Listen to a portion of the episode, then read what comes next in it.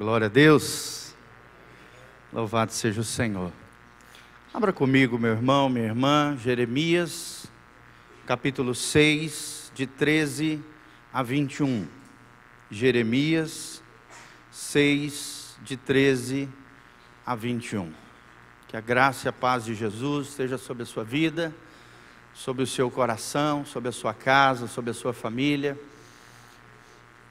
nós vamos estar toda a equipe ali do Ministério de Casais ministrando para aproximadamente 60 casais. Se você quiser participar conosco, passe durante a semana aqui com a Beth e faça a sua inscrição em nome de Jesus. Vai ser uma bênção, querida. As vagas são limitadas, está aberto para todos por causa das redes sociais, né? Então, não deixe para a última hora, faça a sua inscrição e que Deus te abençoe no nome de Jesus.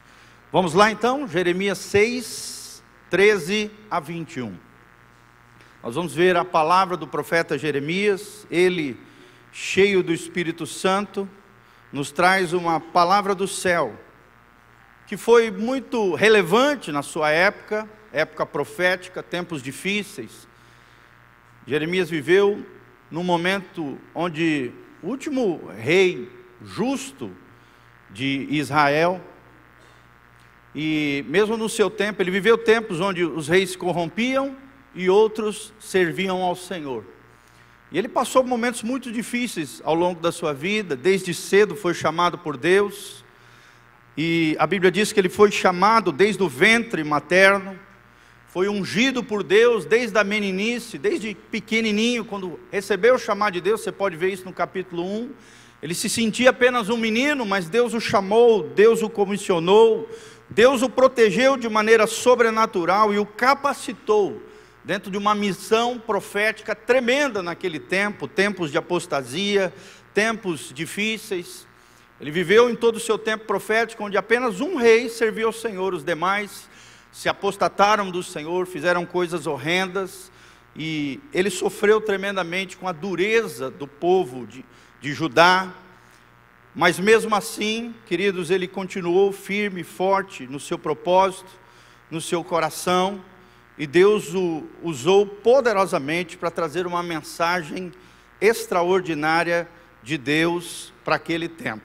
Foi um homem que teve um início muito difícil, mas pregava com uma linguagem muito simples, usado por Deus poderosamente.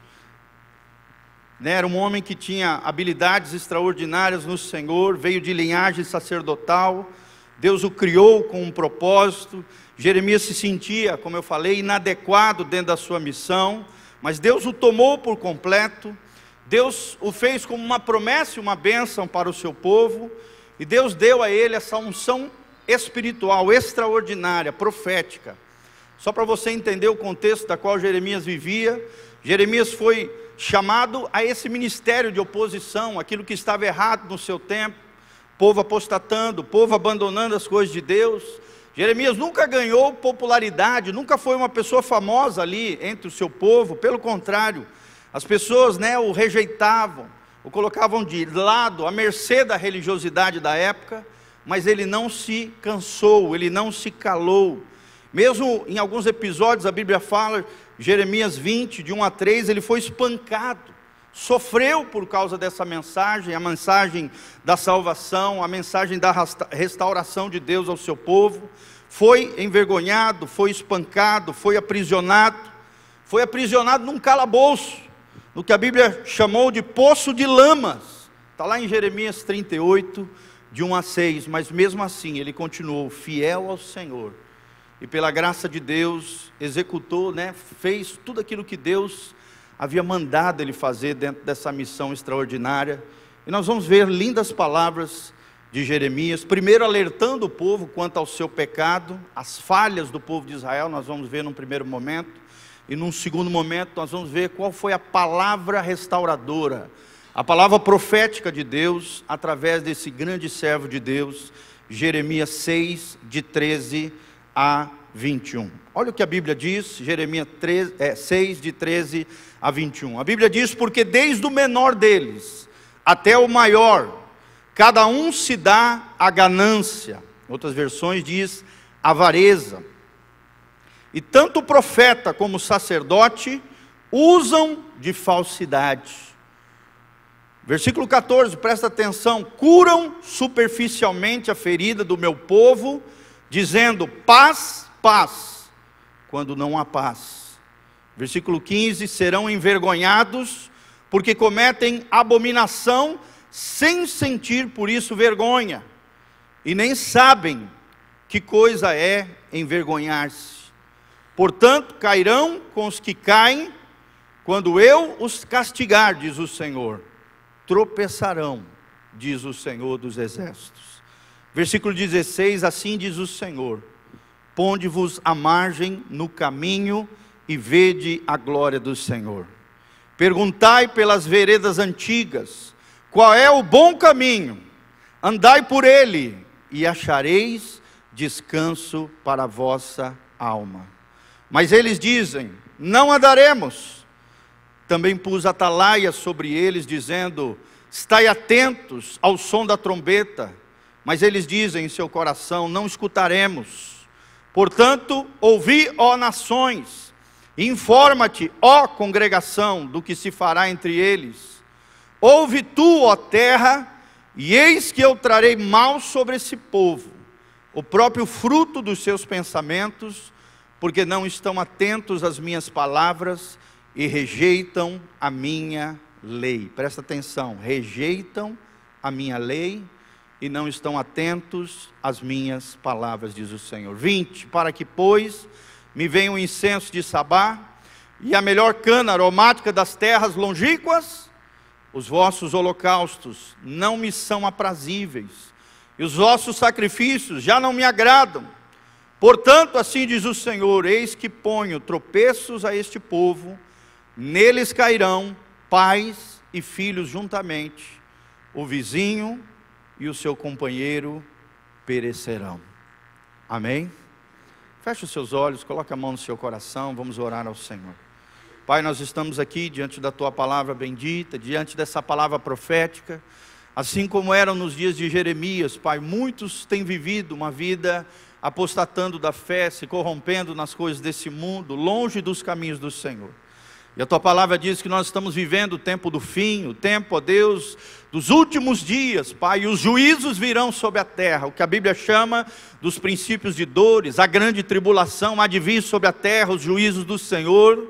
Por isso, ó Deus, a importância, a relevância dessa palavra profética, trazendo de volta o teu povo ao teu coração, trazendo de volta o teu povo, retornando eles às veredas antigas, ao bom caminho do Senhor.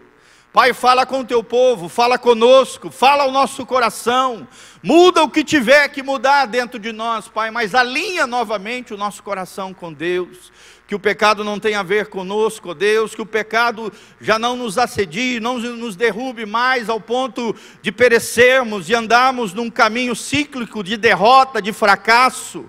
Ó Deus, as fascinações dessa terra, livra-nos de tudo isso, das tentações, ó Deus, das opressões malignas, das ciladas do inimigo, dos engodos de Satanás, de tudo aquilo que o diabo tenta de alguma maneira tirar os teus filhos do bom caminho do Senhor. Traz-nos de volta às tuas veredas, ao bom caminho, o caminho de vida eterna. É o que nós te pedimos de todo o coração. Em o nome de Jesus. Amém e amém. Você pode ver que no contexto, o profeta no capítulo 5, revelando os pecados de Jerusalém, os pecados de Judá, é o título do capítulo 5. Logo em seguida, no capítulo 6, no início, nós temos como título: Jerusalém será sitiada.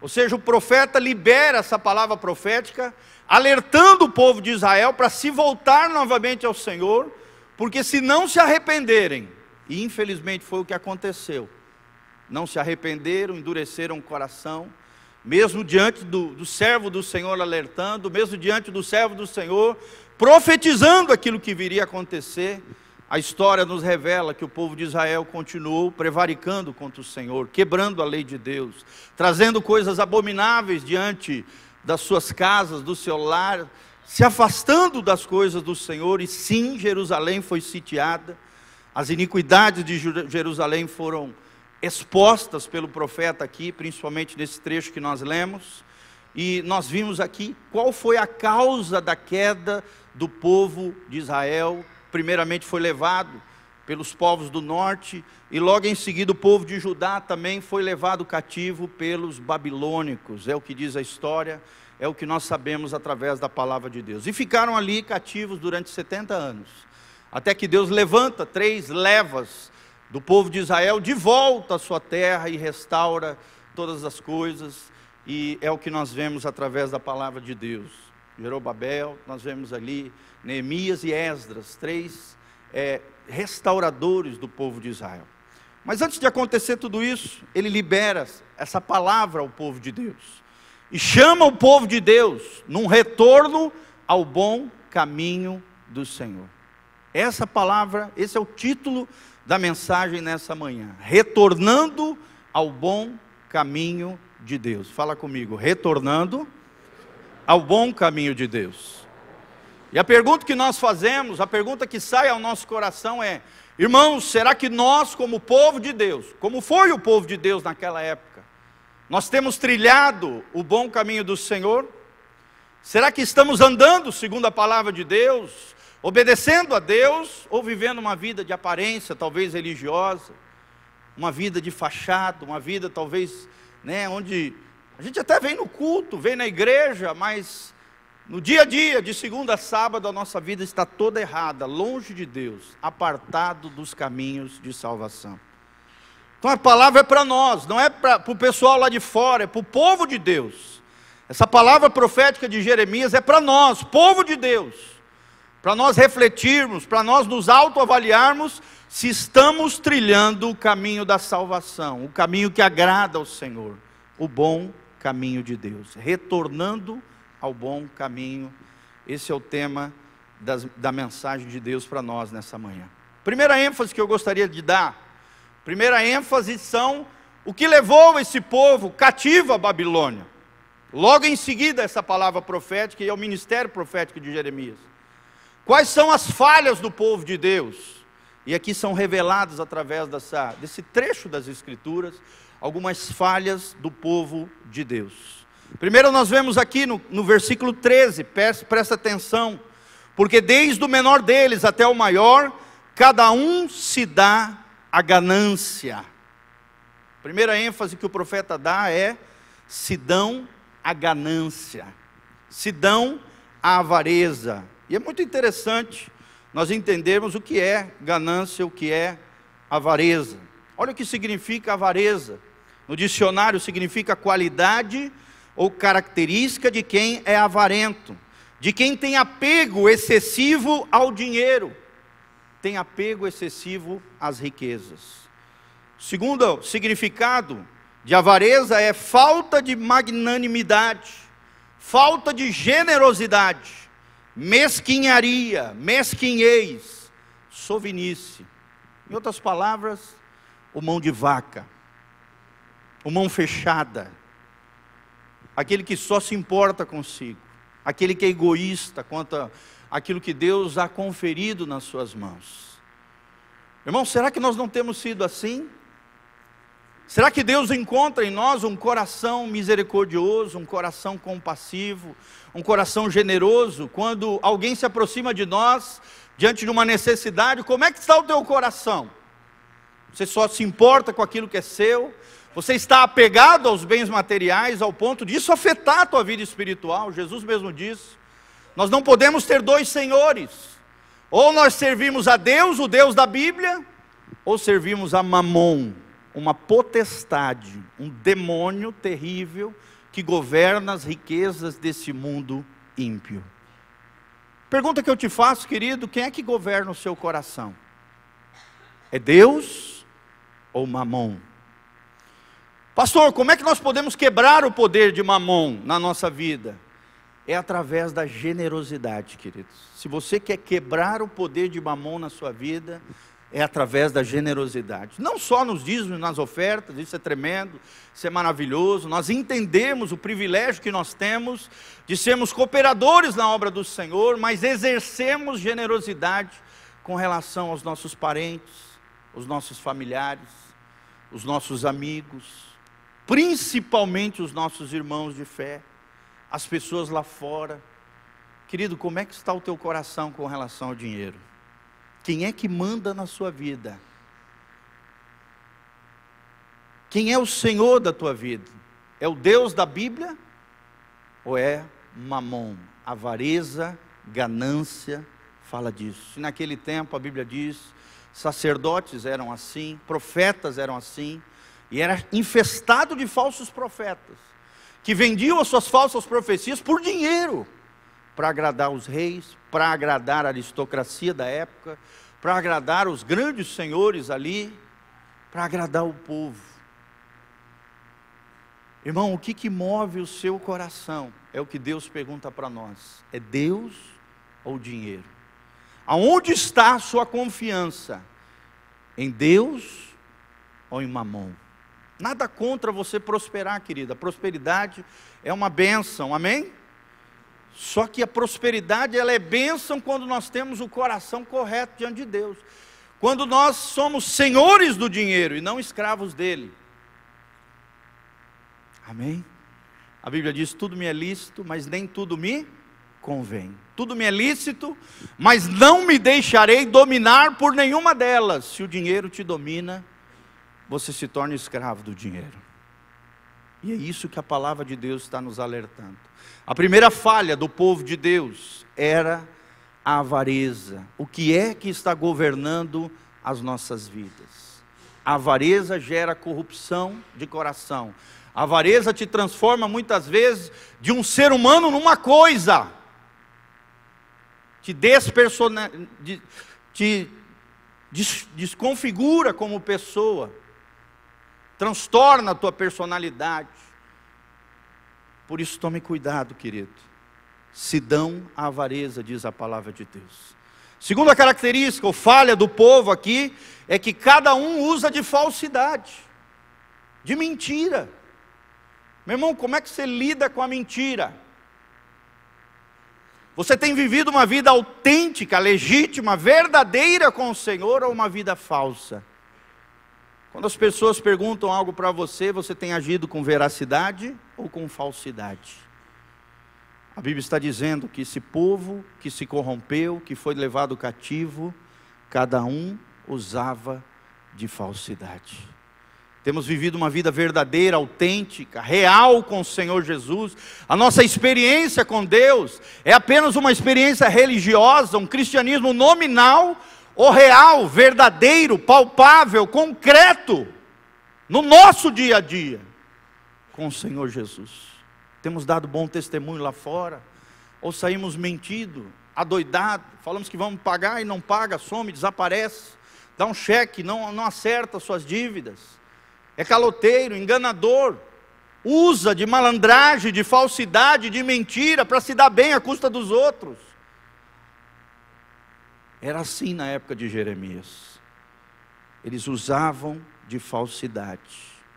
Até aqueles que deveriam ser referência, ser exemplo, os sacerdotes, os profetas, os maiorais daquela época se davam à falsidade. É a segunda característica que levou o povo a corrupção e a ruína. Versículo 14, presta atenção, leia comigo. Curam superficialmente a ferida do meu povo. Ou seja, em vez de trazer uma mensagem de Deus, os sacerdotes daquela época, os profetas daquela época, os líderes daquela época, falsificavam a mensagem de Deus. Curavam superficialmente a ferida, não não, não traziam a exposição à luz, a real necessidade daquele povo, queridos. E como nós vemos hoje isso nas igrejas, no meio evangélico, lá fora nem se fala. Pessoas falando bonito, falando coisas maravilhosas, mas não revelando ao povo, a gente, às pessoas, a sua real necessidade, não expondo a ferida para tratamento, não mostrando aquilo que precisava ser mudado da parte das pessoas. Por exemplo, hoje pregar sobre pecado, querido, é uma exceção à regra. Porque muitos pastores, para agradar o povo, se omitem de falar acerca do pecado. Às vezes até falam do pecado como um mero problema. Sendo que, querido, pecado é pecado. E quando é quando nós lidamos com pecado, é necessário arrependimento, confissão, mudança de vida. Amém? Nós entendemos que somos pecadores, que nós temos uma pecaminosidade, que nós temos uma natureza caída, que o problema não está lá fora, que o problema não é o outro, o problema sou eu. É você, somos nós que precisamos nos quebrantar diante do Senhor e vivemos uma vida em arrependimento. Amém? Fala comigo, uma vida em arrependimento. A salvação, querido, é um posicionamento diante de Deus. Todos nós sabemos, somos pecadores, vamos tropeçar, vamos falhar às vezes, por causa do pecado que tenazmente nos assedia. De vez em quando nós vamos errar, nós vamos tropeçar, nós vamos falhar. O que nós não podemos é ficar prostrados, caídos, abatidos, envolvidos, enlameados com o pecado. Pelo contrário, temos que ser lavados pelo sangue de Jesus pelo sangue de Jesus que tira o pecado do mundo, que purifica o pecador arrependido, querido. Então é necessário pregar a mensagem, trazendo o povo de volta, e não curando superficialmente a ferida, como nós vemos aqui. Líderes que deveriam ser referência e não eram, porque viviam na avareza, porque viviam na falsidade. Líderes que deveriam curar o povo, a Bíblia diz que curavam superficialmente a ferida deles. E eles continuavam remoendo nas suas sujeiras, nas suas feridas. Líderes, como diz aqui a parte B do versículo 14, que diziam paz quando não há paz. Diziam que estava tudo bem quando não estava bem. Por isso que Jeremias era rejeitado.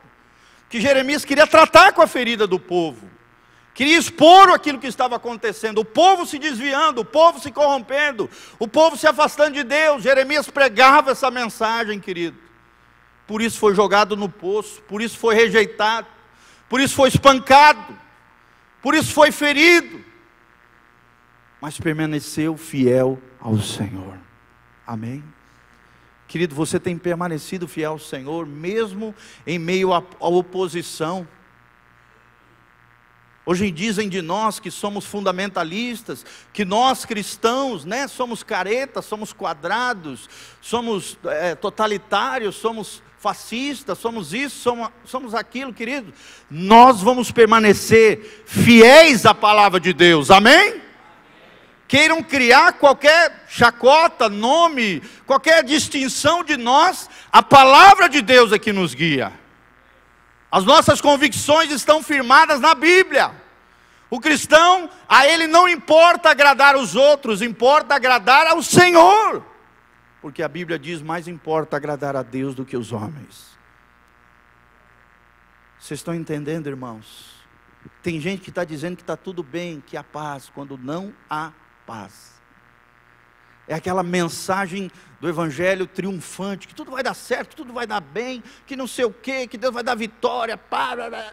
Claro que Deus também dá isso, mas as coisas não estão bem. Amém? Também nós não pregamos um evangelho pessimista, crítico, negativo, não. Um evangelho equilibrado, que fala do Deus da vitória, que nos faz triunfar em Cristo Jesus, mas também que tem coisas que estão erradas que precisam ser restauradas, corações que precisam ser realinhados com o céu. Então nós não podemos dizer que está tudo bem, que há paz, quando não há paz. E quanto tantas e tantas pessoas não têm paz com Deus, precisam ser redimidas, precisam ser reconciliadas com Deus, precisam ser trazidas de volta ao bom caminho do Senhor.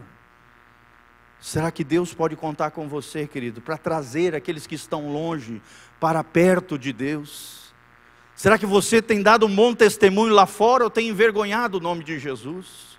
Qual é a mensagem que tem saído da sua boca? Uma mensagem apenas triunfante? Ou uma mensagem realista, concreta? mostrando aqueles que estão lá fora que precisam da graça salvadora de Deus, do arrependimento dos pecados, da mudança de vida, da regeneração através da palavra e do poder do Espírito Santo. É essa mensagem que tem que sair da nossa boca, como saiu da boca de Jeremias. Amém? não importa se se levantarem contra nós. Se Deus é por nós, quem será contra nós? Amém. Continue firme e forte nas suas convicções. Semana mesmo eu coloquei nas redes sociais: Deus está levantando uma nova geração de homens fiéis, de mulheres fiéis que vivem por convicção Deus está amadurecendo o seu povo, tirando homens e mulheres da meninice e trazendo-os à maturidade espiritual, pela graça de Deus e no poder do Espírito Santo. Então vamos amadurecer, vamos permanecer leais ao Senhor, fiéis ao Senhor, como foi Jeremias.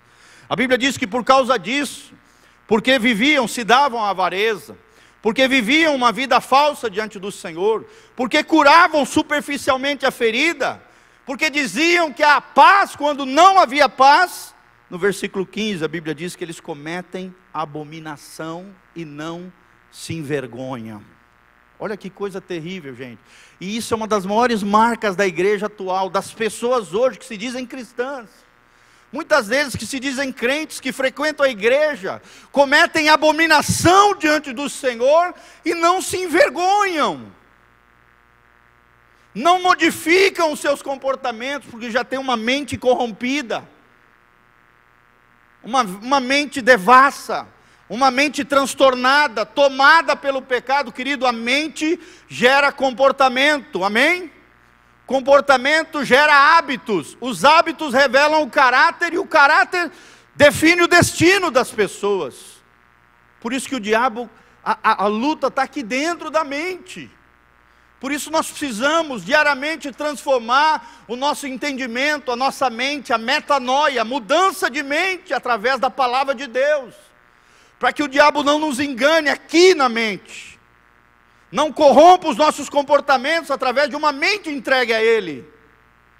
Hoje nós vemos uma geração superficial do Evangelho, a geração Neymar.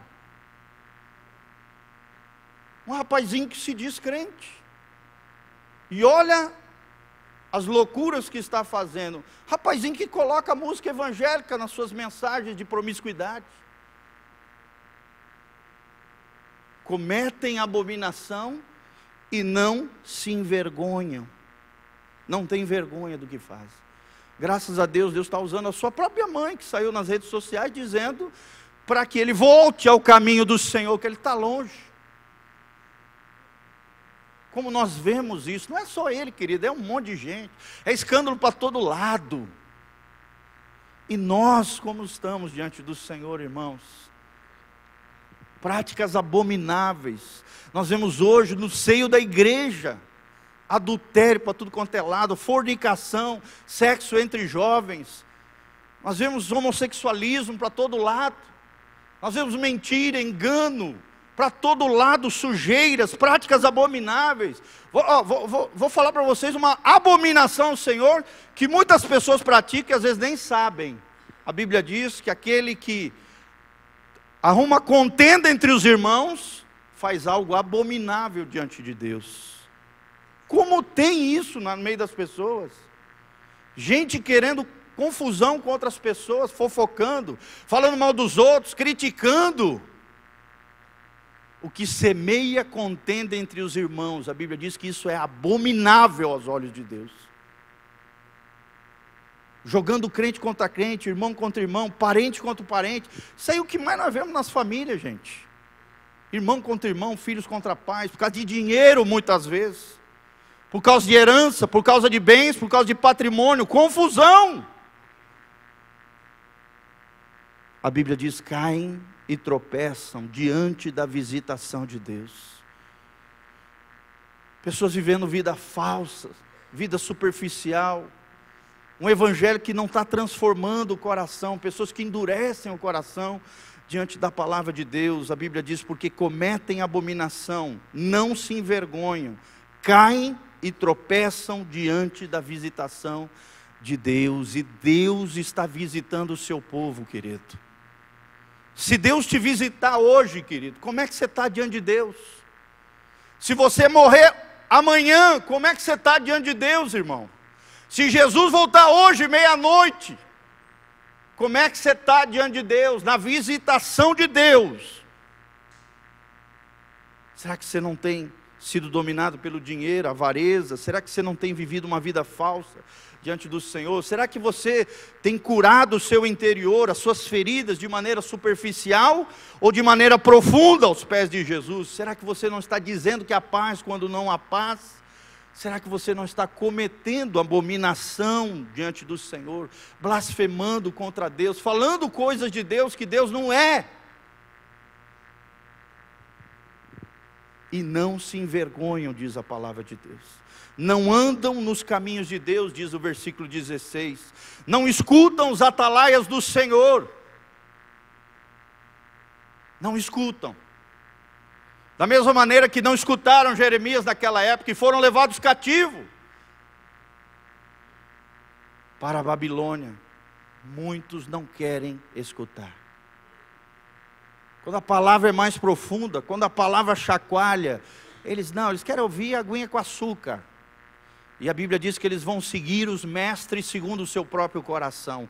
Porque nos últimos dias, diz 1, 1 Timóteo capítulo 4, haveriam espíritos enganadores no seio da igreja, no meio do povo de Deus, a Bíblia diz, que se possível enganariam até os eleitos. Eleitos sendo enganados por espíritos enganadores. Vocês estão entendendo, gente?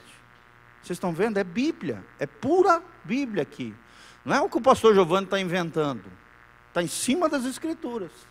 Pode ler aí, versículo 16 não escutam os atalaias do Senhor, versículo 17. Atalaias que dizem: santifique-se diante do Senhor. Atalaias que Deus usa dizendo: Jesus está voltando, e eles ridicularizando. Atalaias do Senhor que dizem: mudem as suas vidas, transformem-se diante do Senhor, realinhem o seu coração com o céu, voltem-se ao Senhor enquanto a porta da graça ainda está aberta. Um dia essa porta vai se fechar, queridos.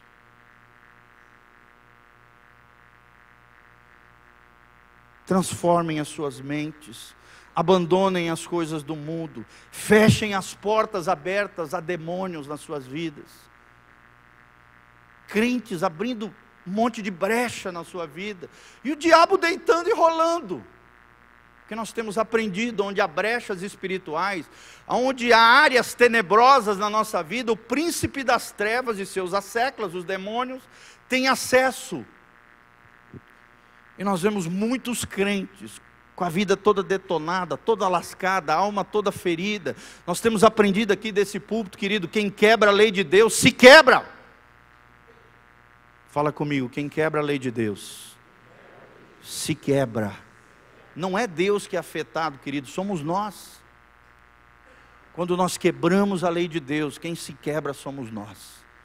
E só existe uma maneira de nos restaurarmos, é voltarmos ao bom caminho de Deus, ouvindo os atalaias do Senhor, os profetas que Deus envia, os servos que Deus envia, os pastores que Deus envia, os pregadores, os irmãos maduros, qualquer irmão pode ser usado aqui como um atalaia do Senhor, amém? Deus quer te levantar como uma atalaia do Senhor lá fora. Alguém que vive para a sua glória, alguém que é um bom testemunho lá fora, alguém que é boca do Senhor lá fora.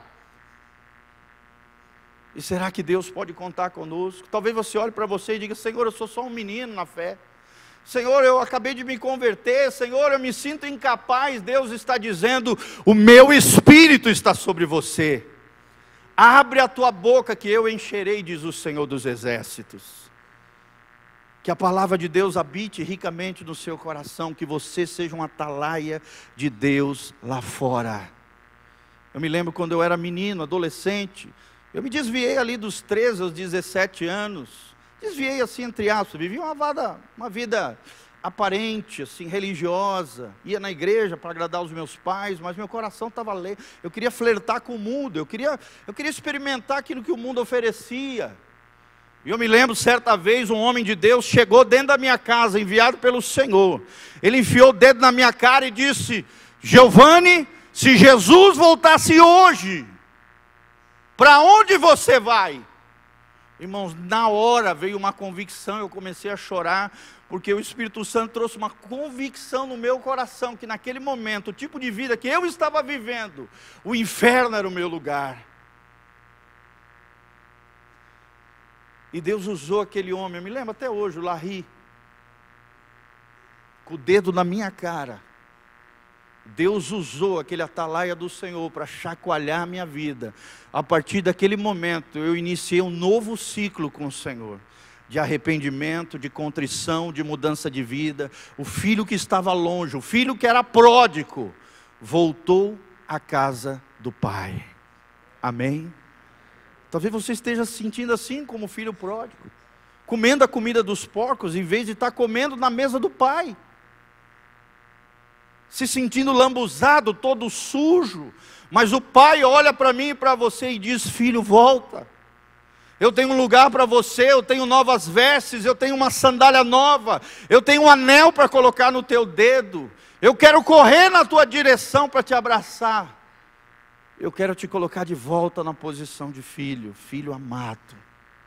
Eu quero te dar uma herança que foi perdida pelo pecado, eu quero restaurar todas as coisas na tua vida mas naquela época não escutaram os atalaias do Senhor, rejeitaram a lei de Deus, está no versículo 19: rejeitaram a palavra do Senhor, faziam sacrifícios, como tem cristãos hoje fazendo sacrifício para lá, para cá, correndo aqui, fazendo um monte de coisa para tentar agradar a Deus. A Bíblia diz, irmãos, que não é sacrifício que agrada ao Senhor, é obediência quero, e não sacrifício. Amém?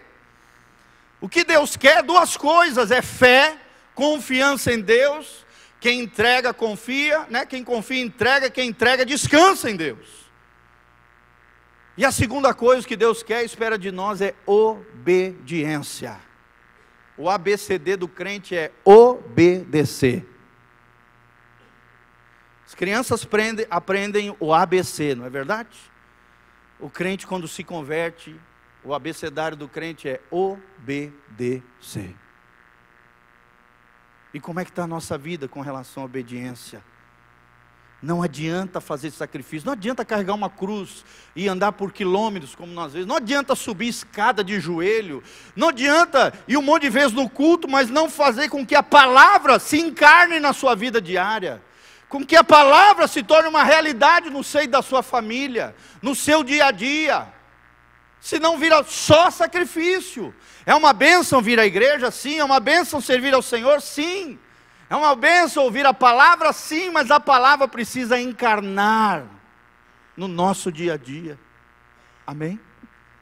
Será que a palavra de Deus está encarnando no seu dia a dia? Ontem eu estava ministrando para casais, eu falei isso para eles, nós aprendemos isso com os nossos pastores, principalmente o pastor Volteni, que a nossa vida fale mais alto que as nossas palavras. Amém?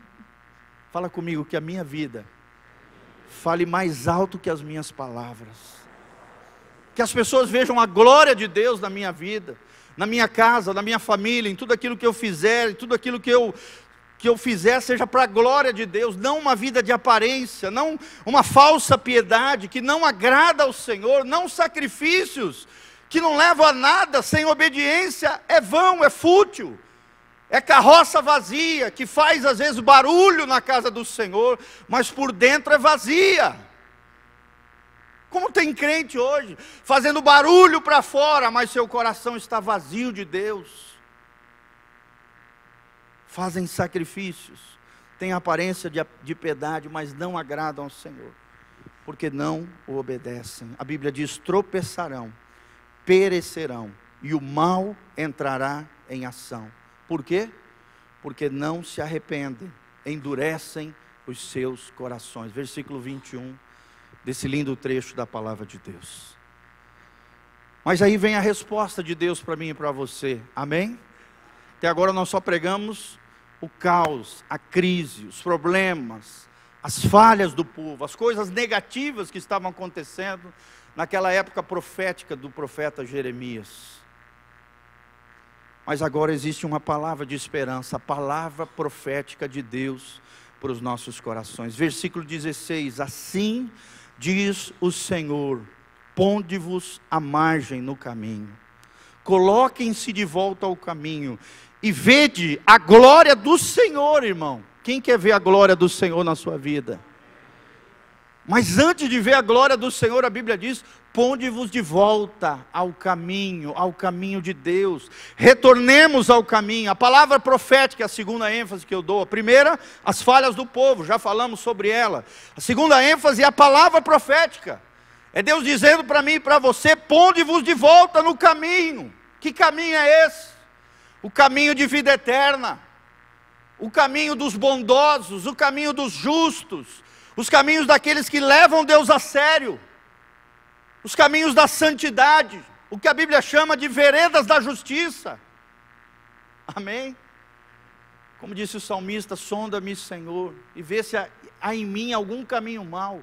Guia-me pelas veredas da justiça, por amor do seu nome. Será que nós temos trilhado as veredas da justiça? Será que nós temos buscado a presença do Senhor? Querido, é tempo de buscar o Senhor. A porta da graça permanece aberta. É Deus chamando eu e você através do Espírito Santo. Retornemos ao Senhor, retornemos ao bom caminho de Deus. Vejam a glória de Deus. O que significa ver a glória de Deus? É experimentar uma vida de milagres é experimentar a vida do sobrenatural de Deus no nosso dia a dia. Amém? Será que você tem vivido essa vida? Que atrai a glória de Deus, que atrai milagres, que atrai o sobrenatural, que atrai a provisão do Senhor, o Jeová Jirê, o El Shaddai, o Deus Todo-Poderoso, Jeová Jirê, que provê todas as coisas, o Elohim, o Deus maravilhoso, o Adonai, o Deus Criador, o Deus extraordinário diz para mim e para você: vejam a minha glória, mas primeiramente ponde-vos diante dos meus caminhos. E é interessante que a Bíblia diz nesse versículo 16: perguntem pelas veredas antigas, está aqui, andai por ele, perguntai pelas veredas antigas, qual é o bom caminho? Perguntem pelas veredas antigas. Fala comigo, as veredas antigas. Hoje nós vemos um bando de crente correndo atrás de coisas novas. Os modismos, para lá e para cá, é coisa nova daqui, aí vai. A onda nova ali. Uma novidade ali, um pregador que fala bonito assim, cheio de bobiça lá no meio, e os crentes. Uh. Enquanto Deus está falando para mim e para você, procurai as veredas antigas. Aquilo que eu já falei, aquilo que eu já revelei na minha palavra, não corra atrás de novidade, querido. Volte às veredas antigas, diz o Senhor.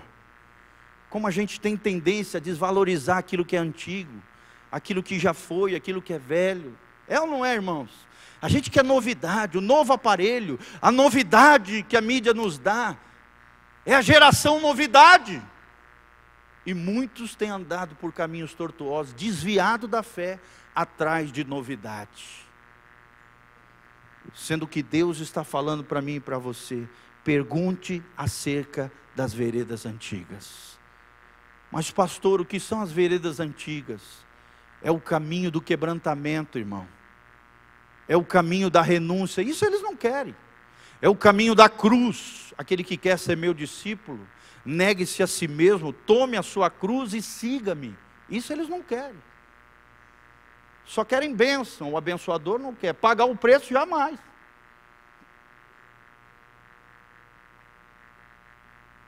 Uma vida de perdão, irmãos. Quantos crentes amargurados, que não voltam às veredas antigas do perdão, da reconciliação, da restauração familiar crentes cheios de ódio, cheios de amargura, cheios de ressentimento, crentes vivendo anos, atrofiando, murchando dentro das suas almas, porque não retornam às veredas antigas do perdão, da reconciliação, da restauração.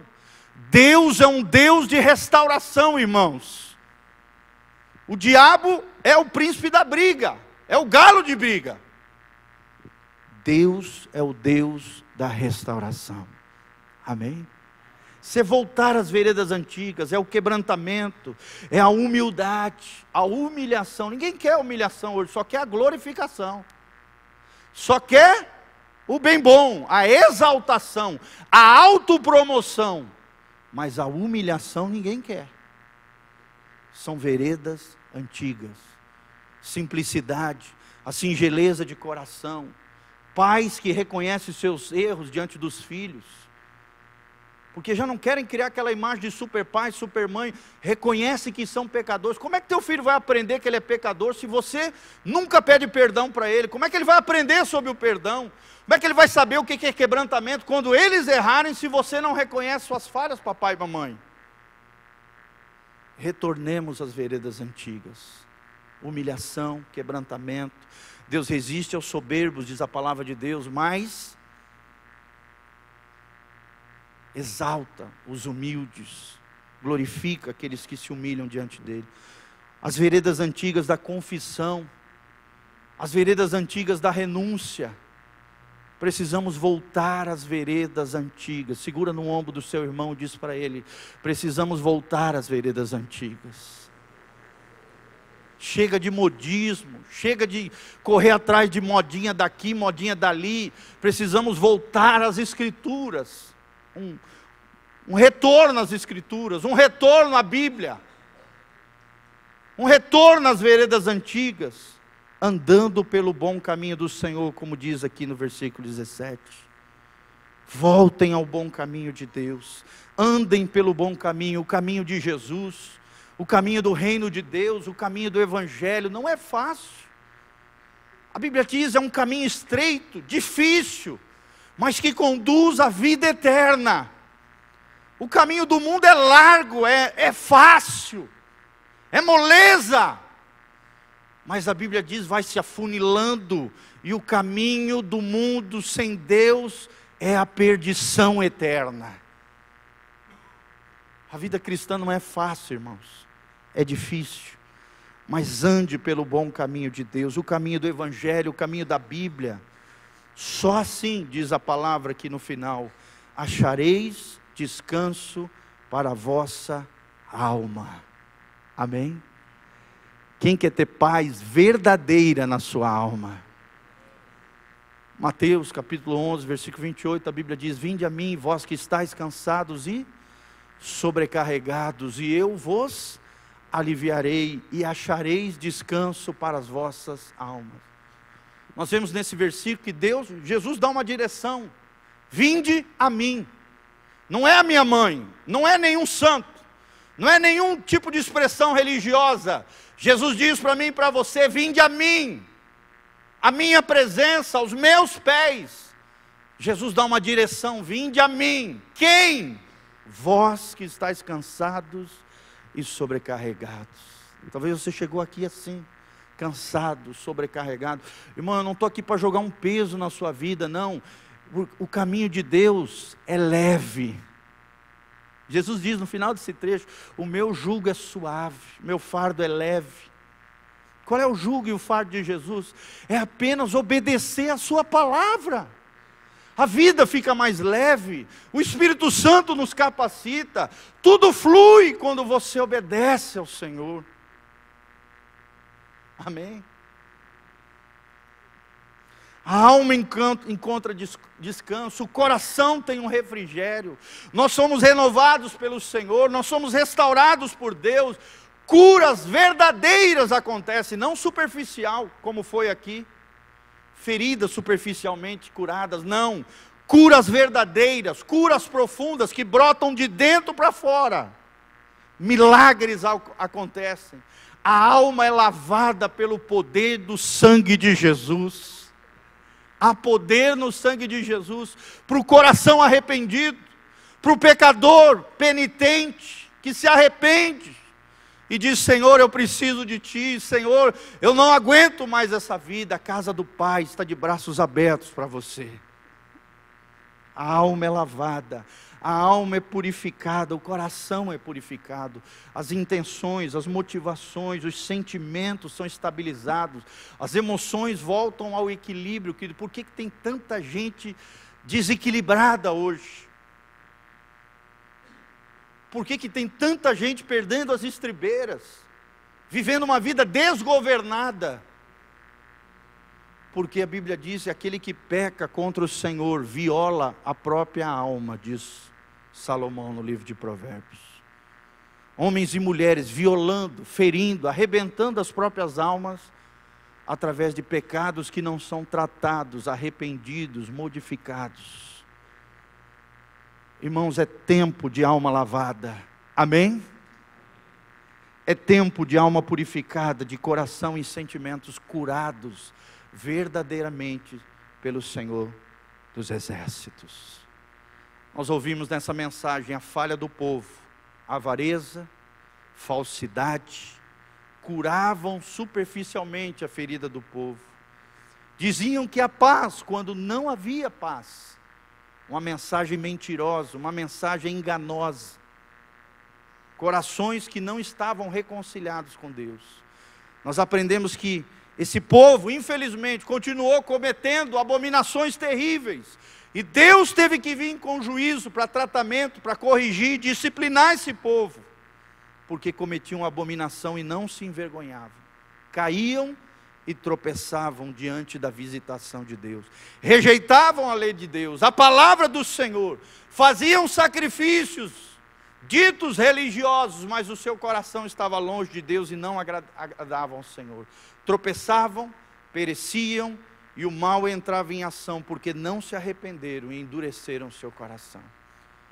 Mas a mensagem de salvação é essa: ponde-vos de volta aos caminhos de Deus, amém? Vejam a glória do Senhor. Quem quer ver a glória do Senhor, levanta a mão e diz: Senhor, eu quero experimentar a tua glória, experimentar a tua graça, experimentar o sobrenatural de Deus na minha vida. Vejam a glória do Senhor, ponde-vos de volta nos caminhos do Senhor. Perguntem quais são as veredas antigas e encarnem essas veredas antigas no seu dia a dia. Andem pelo caminho do Senhor e só assim, diz a palavra, a promessa vem, e achareis descanso para as vossas almas. Quero terminar com um grande pensador cristão da igreja primitiva, um dos patriarcas da fé, Agostinho de Pona ele dizia assim: Fizeste-nos, Senhor, para ti, e o nosso coração, ainda inquieto, só descansará em ti. Amém? Nós só conseguiremos descansar em Deus. Se estivermos longe de Deus, o nosso coração vai continuar inquieto, porque o Senhor nos fez para Ele, e o nosso coração anda inquieto enquanto não descansar no Senhor. Descansa em Deus, querido. Amém? Amanhã é segunda-feira, encare os seus leões com coragem, com fé, com ousadia, na graça e na força do Senhor. Das palavras que Deus mais tem falado ao meu coração, Efésios capítulo 6, versículo 10. Revestivos do Senhor e na força do seu poder. Amém? A minha força é o Senhor, eu quero caminhar no poder de Deus para que eu possa resistir aos dias maus, como diz ali na continuação, colocar sobre mim a armadura descrita em Efésios 6, resistindo ao dia mau, na força e no poder do Senhor, e permanecemos inabaláveis diante de Deus. Coloque-se de pé, coloque a mão no seu coração, feche os seus olhos. Aleluia. Glórias ao Senhor Jesus. Feche os seus olhos. Coloca a mão no seu coração, vamos orar diante de Deus. Querido, se Deus tem te mostrado coisas tremendas que você precisa mudar na tua vida, o mesmo sol que brilha sobre a manteiga e derrete, é o mesmo sol que brilha sobre o barro e o barro endurece. O teu coração é de barro ou é de manteiga diante do Senhor? Quando a palavra vem, o seu coração se derrete diante dela, muda transforma, restaura, ou seu coração endurece, é de barro diante do Senhor. Senhor, nós estamos aqui diante da tua palavra, Pai bendita e maravilhosa. Queremos, ó Deus, que o teu povo retorne ao caminho do Senhor. Ó Deus, nós pregamos o evangelho bíblico, o evangelho da palavra, o evangelho das veredas antigas o evangelho do quebrantamento, da humilhação, ó Deus, do perdão, da graça, da renúncia, da cruz de Cristo, do sacrifício real e espiritual verdadeiro que é oferecermos os nossos corpos, como diz lá em Romanos, como sacrifício vivo e agradável diante do Senhor. Senhor, acha em nós corações de manteiga, corações que se derretem diante da tua palavra corações que são modificados pelo teu poder, que são conquistados pela tua graça maravilhosa, Deus, dá-nos um coração conforme o teu coração, dá-nos um coração alinhado com o céu, Pai um coração que volta ao bom caminho do Senhor, um coração que trilha as veredas da justiça, um coração, a Deus, que não vive uma vida de aparência, de falsidade, de religiosidade aparente, mas de realidade concreta com o Evangelho de Jesus. Um coração que vive aquilo que prega, ó Deus, um coração que encarna a tua palavra